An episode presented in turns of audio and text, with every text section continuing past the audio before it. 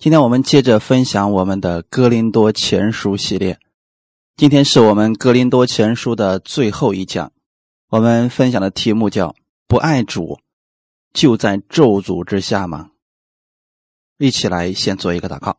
天父，感谢赞美你，感谢你给我们这么美好的时间，带领我们顺利的查完了《哥林多前书》。你借着这样的话语，让我们更多的去认识你的真理。使我们知道当如何在生活当中活出基督的爱，让我们在基督里边能够合二为一。借着这样的话语，今天再一次更新我们，使我们在你里边再一次被你得着，得着你话语的供应，更新我们的心思意念。感谢赞美主，祝福今天来寻求你的每一个弟兄姊妹，奉主耶稣的名祷告，阿门。格林多前书的十六章十九到二十四节，格林多前书十六章十九到二十四节，亚细亚的众教会问你们安，亚居拉和百基拉，并在他们家里的教会，因主多多的问你们安。众弟兄都问你们安，你们要亲嘴问安。彼此勿要圣洁，我保罗亲笔问安。若有人不爱主，这人可诅可咒，主必要来。愿主耶稣基督的恩常与你们众人同在。我在基督耶稣里的爱与你们众人同在。阿门。到今天的时候啊，我们格林多前书基本上就结束了。最后这个部分呢，是保罗像往常一样啊，向弟兄姊妹的问安。所以他这里提到了亚细亚的众教会问你们的安，亚居拉和百基拉啊，并他们在家里的教会也问你们的安。这说明啊，在保罗的心里边，他并没有说这间教会啊是属于谁的，那间教会是属于谁的，你们之间没有任何的联系。你们不是一个派别的，没有这样的概念。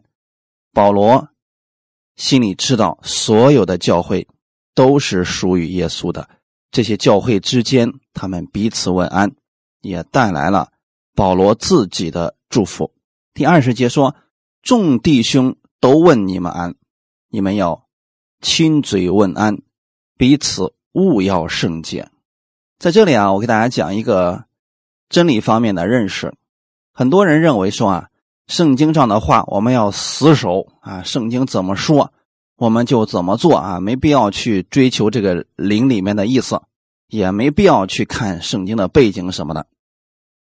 所以有些人就主张我们啊，女人必须蒙头啊，这样才算是符合圣经。那如果说那样的要去遵守的话，那今天这个二十节的内容，你们要。亲嘴问安，这个是不是他们也要遵守呢？透过圣经的背景，我们知道啊，在中东地区，这是他们问安的方式，那就是啊见了面之后啊，在脸上蹭一蹭啊，这就是亲嘴问安的意思了。彼此勿要圣洁，这里的意思是跟世人不一样。我们今天在主里边，我们彼此问安。是心里边真的用基督的爱去祝福这个人，用神的爱去爱这个人，所以圣洁的意思是分别出来，跟世人不一样的。保罗也在问哥林多教会弟兄姊妹的安。那今天我们主要要给大家讲的是二十二节的内容。二十二节说：“若有人不爱主，这人。”可诅可咒，主必要来。其实前面所有的经文都容易解释，唯独这一句，很多人解不开。这一句也确实让在恩典之下的很多弟兄姊妹也不理解了。不爱主就被诅咒了吗？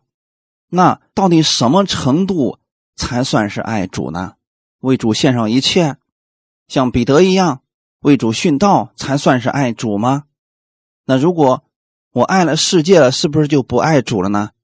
如果不明白保罗要表达是什么意思，我们很容易就会被这些经文给捆绑住了，甚至有很多宗教主义者拿这段经文来吓唬信徒。如果你不爱主，你不服侍神，你贪恋世界，你就是被神咒诅的，而主来了要找你算账的。这节经文如果这么解释的话，会让很多信徒。十分害怕的，所以今天我们来解开这一段的经文。要解开这节经文，你就需要看整卷《哥林多前书》都在讲什么。哥林多教会的问题是什么呢？拉帮结派、分门结党、彼此攻击，没有爱。他们效仿外邦人的生活方式。比如说，去逛庙祭啊，遇到问题去告状啊，等等，这些都是哥林多教会的问题所在。如果今天我们信了主，还依然爱着，还依然按照外邦人的方式去生活，我们不在神的祝福的范畴之内。我说的意思是什么呢？今天你信了主了，你确实在属灵里边是被神祝福的，在属灵当中，你的身份也是神的爱子。但如果你信了主之后，依然按照过去外邦人的方式，比如说彼此攻击、互相埋怨等等。这种方式去生活的话，这依然是一种。咒诅的生活方式，我们也确实会看到，有许多信徒，他们信了主之后啊，生活并没有任何的改变，反而他们还不如那些不信的，因为信了主之后啊，可能过得比以前更苦了，因为还要守律法，哎呀，还要害怕、担心被神管教、被神击打等等。其实啊，透过这些经文，你可以看出来，神从来就没有咒诅过我们，因为我们在新约之下了，神不可能再咒诅我们了。那这段经文指的又是什么呢？它指的是生活方面的。如果今天你信了主了，你非得去逛那个庙祭，最后呢，好了，染了一身的乱七八糟的病。这是不是一种咒诅呢？是的。但如果你信了主之后，你愿意过圣洁的生活，这是完全可以脱离这些问题的。我们看一段经文，《加拉太书》第一章六到九节，跟我们今天的本文是有一点不同的，但是我们来看看他们其中的区别。《加拉太书》第一章六到九节。我稀奇你们这么快离开那借着基督之恩招你们的，去从别的福音，那并不是福音，不过是有些人搅扰你们，要把基督的福音更改了。但无论是我们是天上来的使者，若传福音给你们，与我们所传给你们的不同，他就应当被咒诅。我们已经说了，现在又说，若有人。传福音给你们，与你们所领受的不同，他就应当被咒诅。那很多人就把今天我们所提到的这个可诅可咒，跟加拉太书这里边所提到的应当被咒诅，完全想成一样的了。其实这两个完全不同。在加拉太书里边提到的是。加拉太教会当中有些人信仰出了问题，他们信了什么呢？保罗说，他们去信别的福音，别的福音把基督的福音更改了。那么你读完整卷的加拉太书，你就明白了。保罗在这里提到的是旧约律法的一些东西，被犹太人引进来。加在了因信诚意的里边，让人觉得得救不是那么容易的，必须加上好行为，你才能得救。必须去守摩西的律法，你才能得救。这样的得救之法会让所有的人都失去救恩的。被咒诅的原因，是因为他们把人带回到了律法之下，让这些人没有了基督的生命。所以保罗说，他们是把基督的福音更改了。这就是为什么。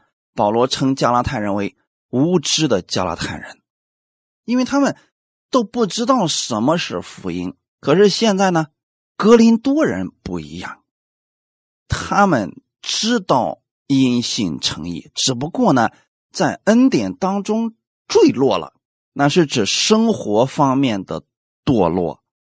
他们的信还是正确的。但今天有很多人。相信自己是得救的，可是生活呢放纵了，什么都不想干，还给自己找借口。啊，我在基督里是富足的，谁都不能让我干活啊！你们要是要求我，那你们就是用律法在捆绑我。结果他以为自己是自由的，就是什么都不想干，结果导致自己的生活越来越贫穷。那其实这就是。保罗所提到的可足可咒了，他指的是生活方面啊，没有临到神的祝福，跟加拉太书里边所提到的完全是不一样的。在加拉太书第一章里边提到的是，无论是我们是天上来的使者，若传福音给你们，与我们所传给你们的不同，他就应当被咒诅。那是指。那些律法主义者把摩西的律法又引进过来，让人靠着摩西的律法得救，那就一定会把人带在咒诅之下，没有基督的生命了。那今天很多人也用这段经文说了：如果有人传的福音跟我所传给你们的不同，他就是被咒诅的。他把自己当成标准了，他没有看看上下文。保罗所提到的是什么呢？是耶稣基督因信称义的福音，是讲耶稣在十字架上为我们的罪流血牺牲，第三天从死里复活了。我们今天相信耶稣，他为我们流血牺牲，我们所有的罪都被赦免了，我们是被神接纳的人。这才是保罗所提到的福音，而绝对不是让人。在这福音上再加上人的努力，加上人的成就，加上人的好行为。虽然信了主之后，我们确实需要有好行为，但是不是靠着好行为得救的。如果你想靠着好行为得救，那是真的落在了咒诅之下了。今天的本文当中，保罗所提到的哥林多人的问题啊，还真的不是跟他们。得救有关系，而是跟他们的得胜有关系。哥林多教会呢，有很多恩赐，他们是得救的，可是他们生活一片混乱。所以保罗说他们不爱主，那到底指的又是什么呢？当我们不爱主的时候，其实我们爱的一定是世界。我想给大家讲的是。如果你信的正确，就一定会活得正确。哥林多人一定是信错了，他们以为恩典就是想干什么就干什么，不需要一丁点的好行为了。但实际上，真理最后的表现形式就是彼此相爱。在这个人世间当中。最大的爱，耶稣告诉我们，莫过于为人舍命，爱人如己，这已经是最大的爱了。可是呢，如果你能为朋友舍命，为人舍弃自己的生命，这是世界当中最大的爱，而这个爱一定是从真理里边产生出来的。所以，弟兄姊妹，如果我们今天说我们明白了真理，明白了耶稣的恩典。那么活到最后表现出来的一定是给别人基督的爱。如果给不出去呢？给出去的是分门结党、互相攻击，这一定是世界上的东西。世人的生活方式是属世界的，所以如果今天你不爱主的话，那么就一定爱的是世界。所以这里保罗并没有说爱很多的主，是爱和不爱，而不是爱的多少。哥林多人很明显，他。不爱主的，他们爱的是世界，所以他们才能够像世人一样活着，不觉得自己有错。即便保罗来教导他们，他们依然看不起保罗，甚至还找机会去攻击保罗。这就说明了，这确实是世人的生活方式。那今天有很多信徒呢，他把教会当成社会，在教会里边做生意，在教会里边。啊，搞各式各样的权谋诡计等等，其实这就是爱世界。我们看一段经文，给大家来分享一下爱世界的样式到底是什么。约翰一书第二章十五到十七节。约翰一书第二章十五到十七节，不要爱世界和世界上的事。人若爱世界，爱父的心就不在他里面了。因为凡世界上的事，就像肉体的情欲、眼目的情欲，并今生的骄傲，都不是从父来的，乃是从世界来的。这世界和其上的情欲都要过去，唯独遵行父旨意的是永远长存。阿门。在这里，已经给我们说了非常的清楚什么是爱世界了。如果我们不透过圣经来解开的话，那就是说我们不能在世界上工作，不能挣钱啊，不能说去上班等等，不是这样的，绝对不是这样来理解的。这里说的很清楚，世界上的事指的是三样：肉体的情欲、眼目的情欲，并今生的骄傲。这三样是爱世界的特点，肉体的情欲，格林多人有没有呢？有啊，我是属保罗的，我是属亚波罗的，我是属彼得的。他们为什么把自己划分到某个牧师名下呢？无非希望别人高看他一眼，肉体的情欲嘛。啊，我是谁的门徒？这就是肉体的情欲啊。眼目的情欲呢？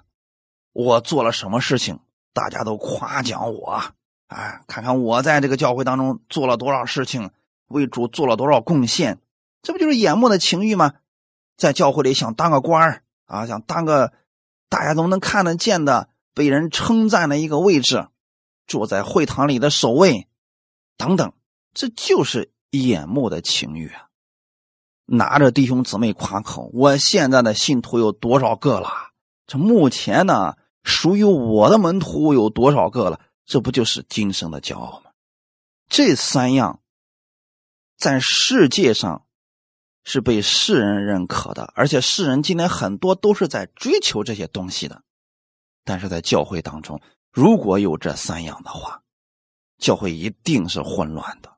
很可惜的是。格林多教会这三样全都有了。格林多信徒的问题就在于有恩赐、有能力，但是却活得一塌糊涂。这导致了格林多教会当中很多人是软弱的，很多人得病，很多人年轻轻的就死掉了。他们有圣餐，却没有让圣餐发挥作用。他们有恩赐，却没有用恩赐去彼此服侍，反而用恩赐来夸口，用恩赐来彼此攻击。所以说啊，这就是不爱主的主要内容。保罗是要指这些，而绝对不是说今天我们没有去教会，这就是不爱主了。我们在这个世界上因为工作这次没有来得及去聚会，这就是不爱主了。不是这个，它指的是人内心的一些东西，肉体的情欲、眼目的情欲、今生的骄傲。如果人的心里边被这些东西充满了，神的话语没办法进到他里边了。今天有很多人接受恩典之后，再也听不进去别人的劝告了。他认为我领受的是最纯正的，你们都是不完全的。我领受的启示是最全备的，啊，你们都是不行的。其实这就是一种骄傲。人如果里边充满了骄傲，神的话语他进不去了，那么人再给他什么建议，他也听不进去了。那这样的人肯定会落在魔鬼的网罗当中，有一天会跌倒的。这就是保罗所提到的“可诅可咒”的真实的意思了，不是神要咒诅他。是他自己因为太骄傲了，所以最后落在了魔鬼的网络当中了，就像哥林多教会的人一样，他们听不进去保罗的劝告的时候，他们继续过过去那种糟糕的生活，彼此攻击，互相分门结党，他们真的是没有任何益处的。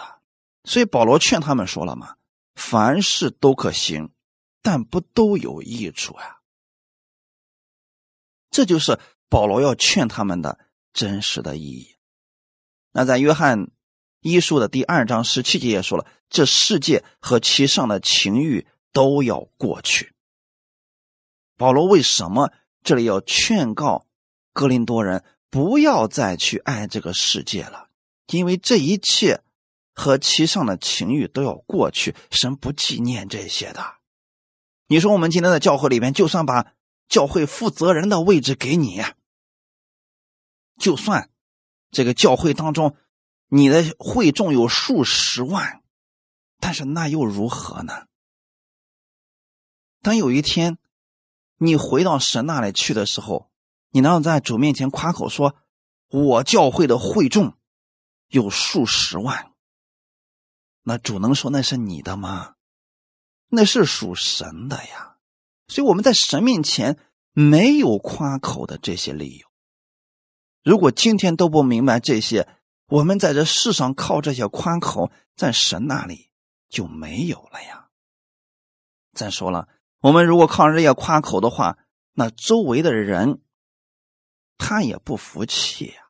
最后我们都落在互相夸口、彼此争斗当中，这不就是一种咒诅吗？但是神说了。这一切都要过去的，因为这个世界和这世界上的这些情欲，有一天神都要让它消失掉的。什么会留下来呢？唯独遵行神旨意的是永远长存。那神到底会把什么留下来呢？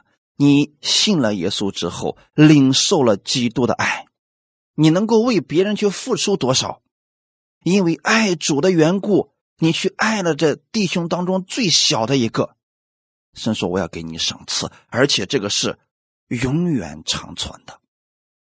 所以弟兄姊妹，今天不要去学习哥林多人，你要学习的是像保罗一样，我们去在天上留下那永久的赏赐。我们不要去在这个世界上争权夺利，这些没有用的，因为神不纪念，就算。把这世界上的一切都给你，你又能够坚持多少年呢？一百年之后，这世界还在世人的手里边，你的一切都没有了。所以这得不偿失啊，弟兄姊妹。还有一点是什么呢？如果你不爱神的话，就是不以神的真理为重，不按照神的方式去生活的话，你肯定爱的是这个世界呀。那么。这一切最后都要消失的呀！今天你信了主了，确实你是神的爱子，你去贪恋这个世界，神也不会去阻止你什么。但是等你的生命结束的时候，你在神面前到底能留下多少功程呢？这是格林多前书前三章的时候，保罗给格林多人的劝勉。末后的日子，那个时候到了。有火发现，我们个人的工程必然会显露出来，好像从火中经过一样。那一定会有两种工程出来，一种是草木和结的，一种是金银宝石的。很明显，草木和结的工程，那就是属世界的工程。这些东西没有留下来一丁点儿的，能留下来的就是金银宝石的工程。那金银宝石的工程一定是属基督的，一定是为了基督为他人去付出，甚至去舍命的。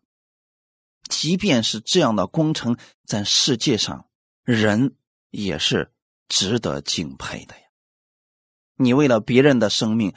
献上了自己的生命，世人也是敬佩你。我们神那里，你还是有赏赐的。所以今天我们信了主之后，我们要为这个世界去做贡献。这是一个大的使命，小一点的呢，能不能为你身边的弟兄姊妹献上你的爱心？这是真理所结出来的果子。阿门。你说你今天信了耶稣了，你不断的去在这个世界上做贡献，那么执政掌权的他们也是喜悦你的呀，他们也是尊敬你的呀。你别说你信了耶稣之后啊，无恶不作了，你的行为比世人还糟糕，那他们能不讨厌你吗？很简单呀。所以说，如果我们去爱神了，你就从神那里领受他的爱，你就会活出神的爱。所以，领受真理的最终目的，是为了活出爱，传递爱。约翰一书三章十六到十九节，约翰一书的三章十六到十九节，主为我们舍命，我们从此就知道何为爱。我们也当为弟兄舍命。凡有世上财物的，看见弟兄穷乏。却塞住连续的心，爱神的心怎能存在它里面呢？小子们呐，我们相爱，不要只在言语和舌头上，总要在行为和诚实上。从此就知道我们是属真理的，并且我们的心在神面前可以安稳。阿门。当我们活出这个真理，那是因为我们看到了耶稣。为我们舍命。当我们不断的去思想耶稣在十字架上为我们舍命的这个爱的时候，我们就知道什么是爱了。这份爱，世界上是少有的。所以，当你不断的去领受基督的爱，你才能够为弟兄去舍命。格林多人更不用说了，他们没有领受基督的爱，连弟兄都无法原谅。更别提去为他们舍命了，所以他们才能够啊分门别类，互相告状，就说明他们确实心里没有真理，没有基督的这个爱。当我们明白了耶稣有多爱我们的时候，我们有财物才能够去帮助穷乏的弟兄，而绝对不是像哥林多人一样看到。保罗来收他们的奉献，去帮助别的教会，在后面议论纷纷，因为他们心里没有爱，没有连续的心。说直白一点，他们并不明白基督那舍己的爱，所以爱神的那个心没有存在他们的里面。这是指他们生活方面，他们依然是得救的，因为他们信了耶稣了。在这里，约翰其实是告诉我们。基督爱我们，他活出了真理，他活出了神的爱。你可以说，这就是神的恩典。那我们怎么样才能够把神的恩典真实的领受到呢？那就是你在这个世界上也活出了基督的爱，这就是你真正领受恩典的部分。如果你只是在言语和舌头上，领受了恩典，生活当中没有，那说明你现在领受的不过是一些理论和知识而已。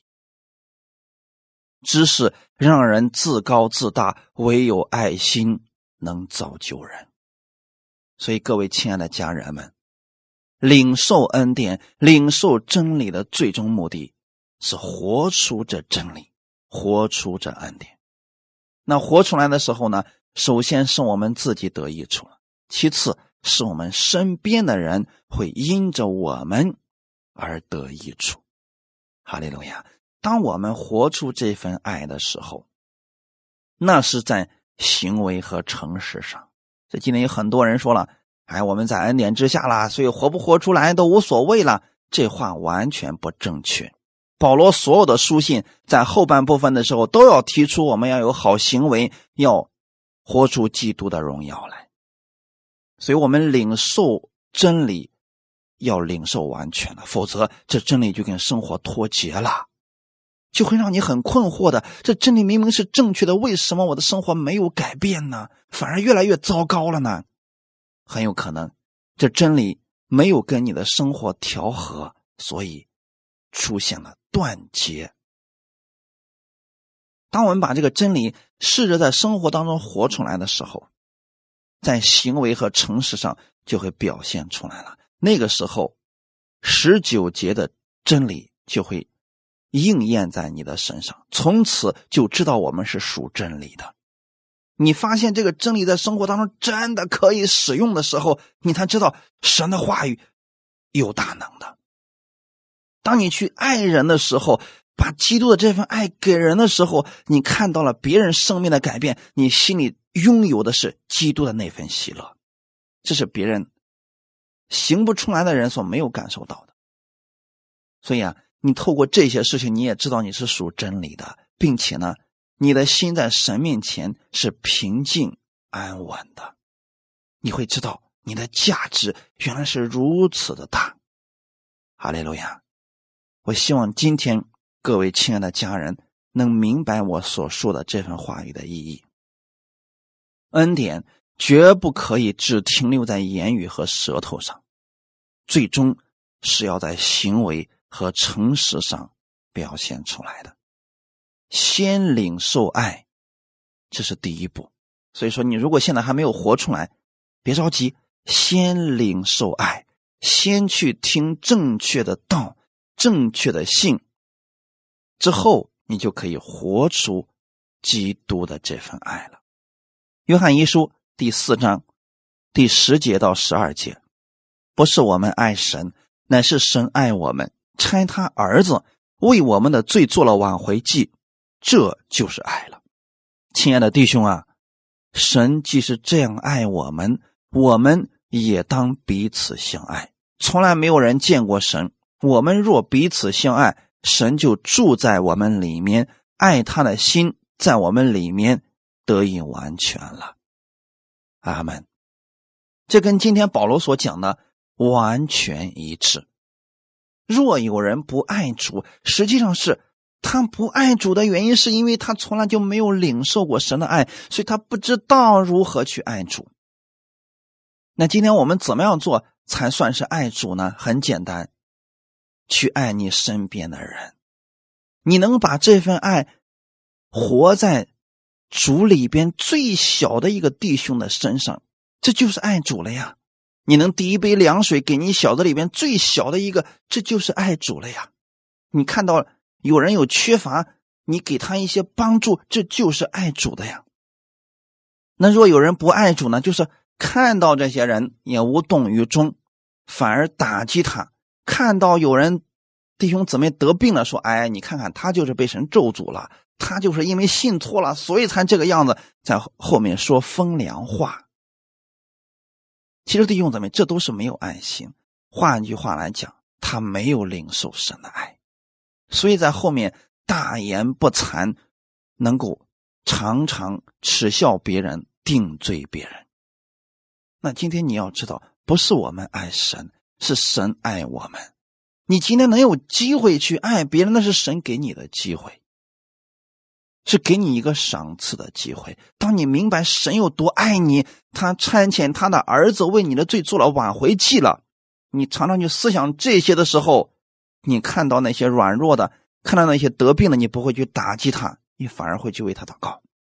亲爱的弟兄啊，神既是这样爱我们。所以，如果一个人心里边没有神的爱，他就需要去思想耶稣基督十字架上的爱。当他明白了神有多爱他的时候，他才能去跟别人彼此相爱。阿门。从来没有人见过神。今天我们信了耶稣之后，没有人见过耶稣。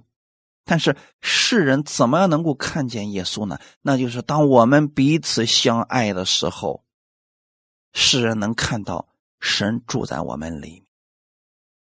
这份爱怎么表现出来呢？就是这世界上有不可爱的人，你去爱他了；弟兄姊妹当中有不可爱的人，你去爱他了；不可饶恕的人，你去饶恕他了。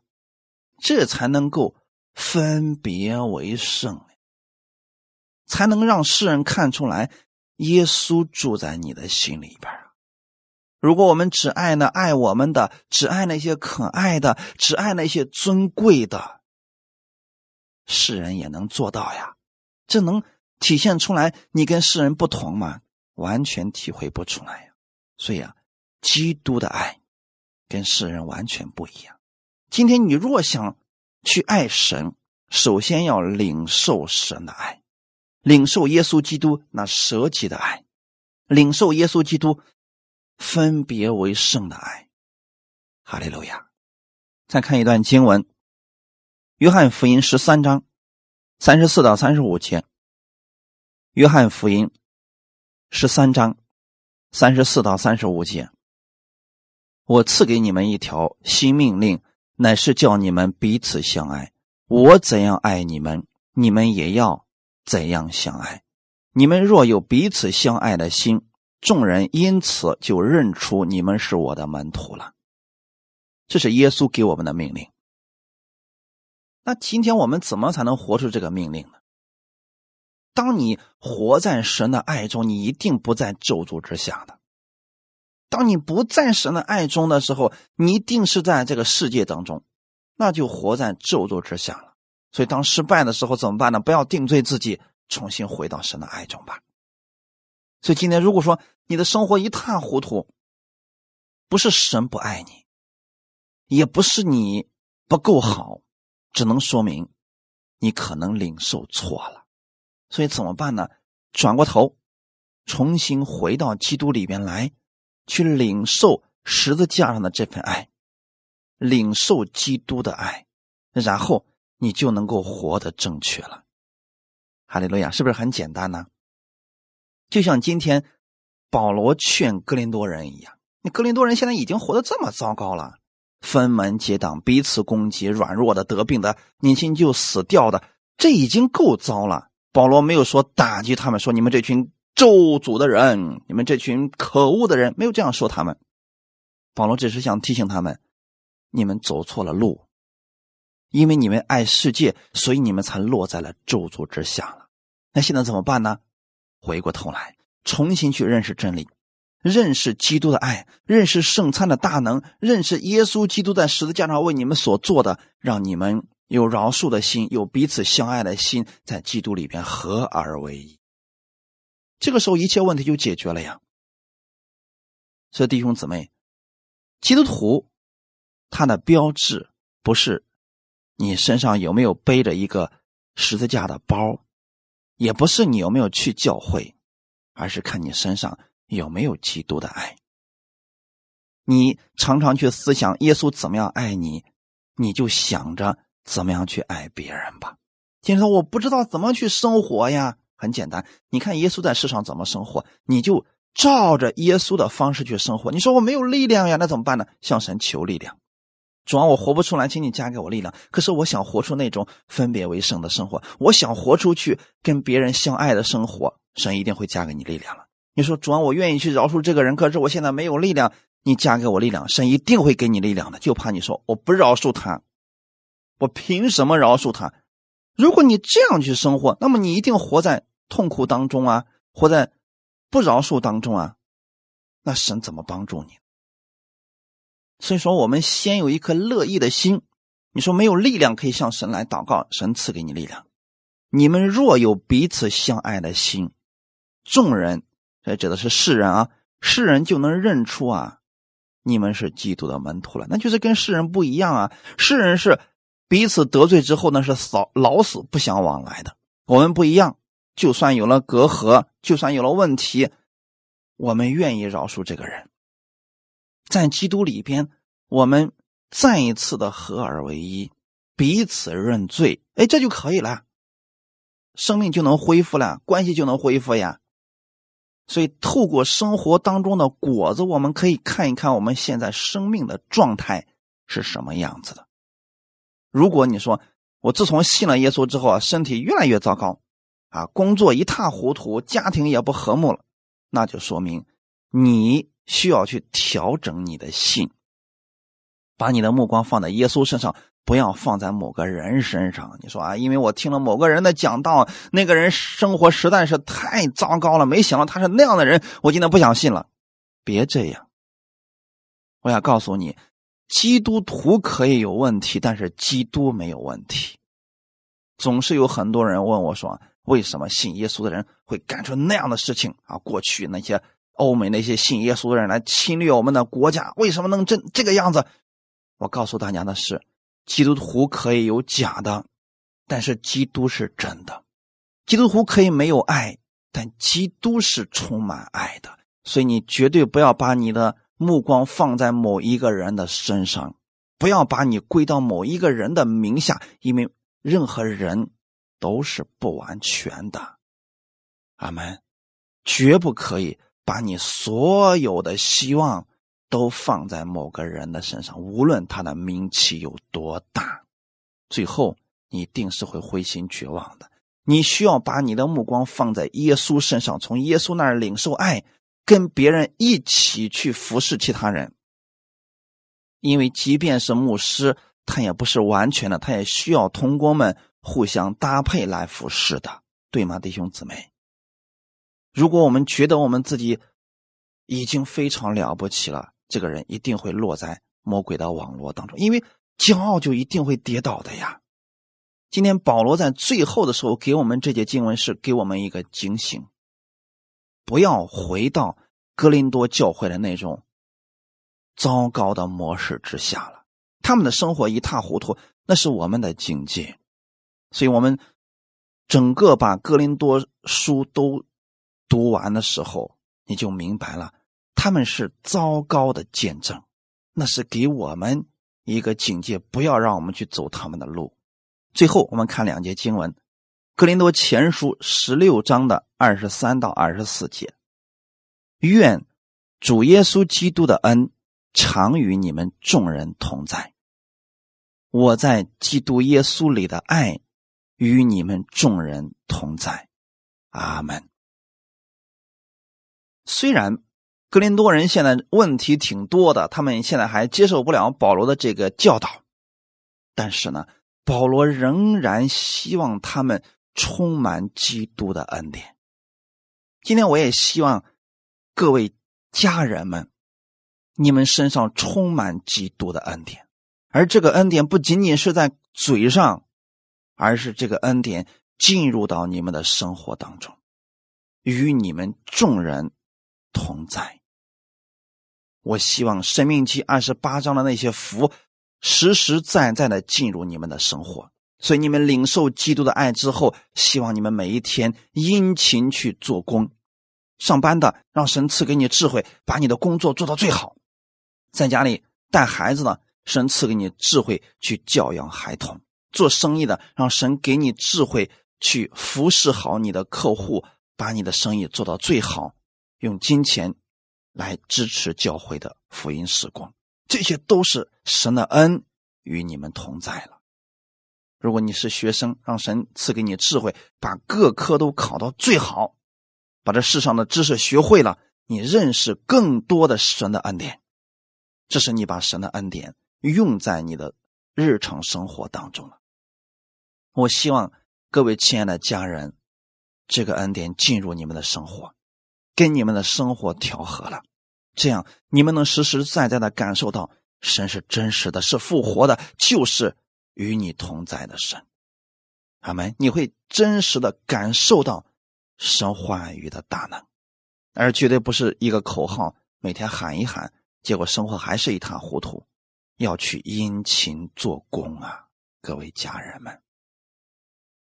二十四节说：“我在基督耶稣里的爱与你们众人同在。”今天我们在恩典之下了，你也要记得，神使用我们去做事情的，不是恩典之下什么都不需要做了。很多人理解的安息就是什么都不做了，那不是安息，那是懒惰。啊。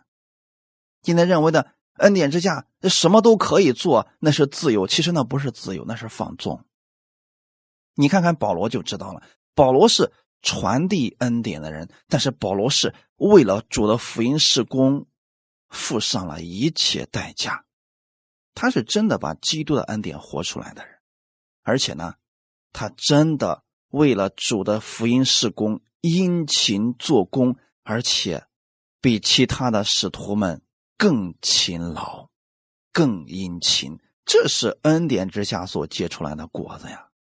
所以，今天我们在恩典之下了，我们应该比律法下的活得更好。应该比律法下的更有次序、更有规矩，让律法下的人更羡慕我们，让世人也羡慕我们，这才是恩典之下真实的果子。保罗说：“我的爱与你们众人同在。”那保罗的这份爱真的是跟世人不一样的，因为就目前来讲，格林多人不接受保罗，按照我们。常人的做法，那就是你既然不接受我，在后面诋毁我，我就不搭理你了。我去别的教会不行吗？可是保罗没有放弃格林多教会的人，依然在教导他们，依然想他们能够明白基督的爱，活出基督的恩典来。这就是保罗的爱，保罗给格林多人的爱，这是我们需要去学习的部分。各位亲爱的家人们。所以在恩典之下，不要再分，你是属他的，我是属这个牧师的，我们都是属基督的。在基督里边，让我们放下所有的派别的概念，在基督里边合而为一吧。用基督那样的爱去爱你身边的人，这样的话，你无论到了哪里，你看到属耶稣的人，你都是心里有喜乐的。阿门！你没有防范的心了，因为你知道他是属耶稣的，我也是属耶稣的，我们在基督里面是肢体，是一家人呢。保罗爱哥林多人，为他们付出了很多，所以我们也理当如此。感谢赞美主。所以说，当你们去爱主的时候，你们就能够体会到在基督里的那份祝福了，那是世人没有办法能给你的一种喜乐。那种祝福是乐意去给别人付出的，就像基督乐意为我们付出、为我们舍命一样。保罗也是这样，十二个使徒也是如此，是因为他们真的领受了基督的那份爱，所以他们活出来了。我愿意我们弟兄姊妹们不断的去领受耶稣的爱，领受多少就活出来多少，不断的去领受基督的恩典。领受多少就活出来多少，然后把这份爱传出去，传福音实际上是告诉别人这位主到底有多好。那最切实的见证就是你经历了多少耶稣。所以我希望大家不是明白更多的恩典知识，是明白这位神在你的生命当中给你带来了多少改变。让你经历了多少他的大能？愿每一个弟兄姊妹在生命当中每一天都经历耶稣的恩典，哈利路亚！更多的去认识耶稣的美好，然后活出这份美好，告诉世人耶稣有多好。感谢赞美主，神祝福大家。我们一起来祷告，天父，感谢赞美你，感谢你带领我们。一起学完了《哥林多前书》，今天我们知道，如果我们不在基督里边生活，我们就会在世界上，就会按照世人的那套方式来生活，我们就会落在咒诅之下了。那主，我们不愿意活在咒诅之下，因为你要给我们的不是咒诅，而是祝福。你愿意我们得着你的生命，并且得的更丰盛。天父啊，我们谢谢你把耶稣赐给我们。当耶稣在十字架上为我们舍命的时候，我们就知道什么是爱了。当耶稣为我们不计前嫌、不顾一切的为我们付出的时候，我们就知道什么是神的恩典。当我们犯错了，耶稣依然接纳我们，我们就知道什么是连续了。天父，你把这份爱常常放在我的里面，让我常常去思想耶稣的这份爱。我愿意在生活当中活出基督的这份爱，让我越多的在生活当中经历你，并且把这份爱传递出去，使我周围的人因着我而得益处。感谢赞美你，谢谢你一直以来的看顾和保守，祝福所有听到的弟兄姊妹，奉主耶稣的名祷告，阿门。